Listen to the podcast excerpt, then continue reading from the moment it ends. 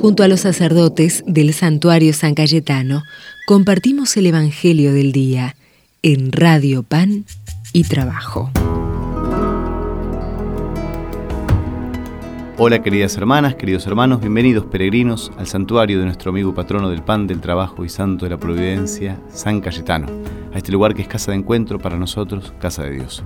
Saludamos a toda la audiencia de la 107.1 FM, Radio PAM y Trabajo. Hoy, sábado 26 de marzo, meditamos del Evangelio según San Lucas. Refiriéndose a algunos que se tenían por justos y despreciaban a los demás, Jesús dijo esta parábola. Dos hombres subieron al templo para orar uno era fariseo y el otro publicano. El fariseo de pie oraba así, Dios mío, te doy gracias porque no soy como los demás hombres, que son ladrones, injustos y adúlteros, ni tampoco como ese publicano. Ayuno dos veces por semana y pago la décima parte de todas mis entradas. En cambio el publicano manteniéndose a distancia, no se animaba siquiera a levantar los ojos al cielo, sino que se golpeaba el pecho diciendo, Dios mío, ten piedad de mí que soy un pecador. Les aseguro que este último volvió a su casa justificado pero no el primero, porque todo el que se eleva será humillado, y el que se humilla será elevado. Palabra del Señor.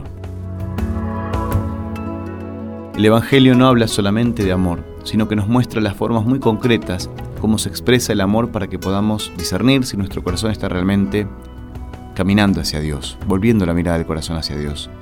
En este pasaje se reprocha a los que confían en su propia perfección y desprecian a los demás. Así comienza el Evangelio. De manera que contradicen el amor de Dios, que se expresa confiando más en Él que en uno mismo. Cometían el tremendo error de creer que puede comprarse la amistad con Dios. Habían perdido la conciencia de la infinita grandeza de Dios, la trascendencia de su amor. También contradicen el amor al prójimo, que se expresa teniendo compasión y mirándolo con buenos ojos, es decir, desprecian a los demás. El publicano, que reconocía su miseria, su debilidad, su fragilidad humildemente ante Dios, volvió a su casa en paz con Dios, justificado, a pesar de sus muchas debilidades y sus manchas, porque en realidad se había acercado al templo sabiendo que Dios ama y es capaz de perdonar. Lo que él miraba con los ojos del corazón es la misericordia de Dios. Por eso podemos decir que el centro de su plegaria, de su oración, no era tanto el mismo y su pecado, sino una súplica sincera de misericordia. Ten piedad de mí, ten misericordia de mí, ten compasión de mí, Señor. Esta oración del publicano se distingue del mero remordimiento que inmoviliza, porque el remordimiento es solo una agresión contra uno mismo por no haber sido perfecto, solo una mirada de uno mismo. En cambio, esta oración sentida de, este hombre débil, pecador, implica más bien el arrepentimiento, que es el dolor por no haber sido fiel al amor de Dios, y el deseo profundo de responderle mejor, de cambiar.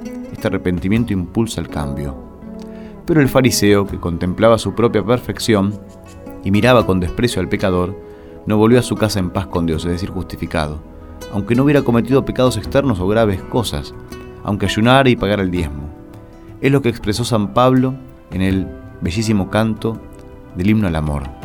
Aunque repartiera todos mis bienes y entregara mi cuerpo a las llamas, si no tengo amor, de nada me sirve. Tenemos que convencernos, hermanas y hermanas, que es así. ¿eh? Podemos tener una vida exteriormente correcta, pero si la intencionalidad es mirar a los demás con otros ojos retorcidos, no nos iremos a casa en paz. ¿Cómo nos confundimos muchas veces con nuestra religión los cristianos en este sentido? A veces nuestra vida cristiana y nuestra formación son una fábrica de vanidad o arrogancia. Algunos podemos considerar o creer que cumpliendo determinadas normas, preceptos, vamos acumulando santidad y nos volvemos grandes ante Dios. Para colmo nos convertimos en jueces y Jesús despreciaba y desprecia a esos que nos tenemos quizá por justos y despreciamos a los demás. Muchas veces podemos tener la tentación de decir, como el fariseo, gracias porque no soy como los demás, sin darnos cuenta cuánto molesta esta actitud a Dios. Jesús termina diciendo en el Evangelio de hoy, el que se humilla será ensalzado. Pone como ejemplo la actitud de este hombre pecador, este publicano, que adoraba la santidad de Dios y no confiaba ya en sí mismo solo confiaba en el amor del Padre que perdona. Una y otra vez digámosle hoy a Dios, Dios mío, ten misericordia de nosotros, ten compasión de nosotros. Liberanos, Señor, de esa terrible vanidad que nos lleva a poner nuestra seguridad en las obras externas y a despreciar a los hermanos por sus imperfecciones, sus debilidades, sus caídas. Ayúdanos a reconocer nuestra propia miseria y la grosera fealdad del orgullo propio nuestro. El Señor esté con ustedes. Dios Todopoderoso, rico en misericordia, purifique nuestro interior, realmente nos rocíe con el manantial de su vida, nos permita liberarnos de toda esclavitud, toda atadura de comparación, de ser jueces de los demás, de crítica, para poder ponernos en el lugar del otro, para no ponernos en el centro nosotros, sino ponerlo a Dios y a los demás. Te pedimos, Padre, que nos concedas gracia de ser misericordiosos, así como obtenemos misericordia y compasión de tu parte. Se lo pedimos al que es Padre, Hijo y Espíritu Santo. Amén. Hasta mañana, hermanas y hermanos. Una vez más rezaré, de rodillas me pondré.